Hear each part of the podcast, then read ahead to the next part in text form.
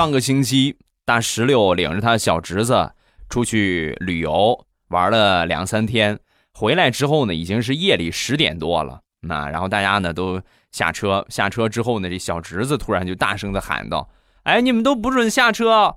怎么一说，大家都愣了啊？那为什么呢？为什么不准下车呀？说完，这个熊孩子，没结婚的叔叔，其他的结了婚的叔叔阿姨，你们可以走；没结婚的叔叔，你们不准走啊？为什么呀？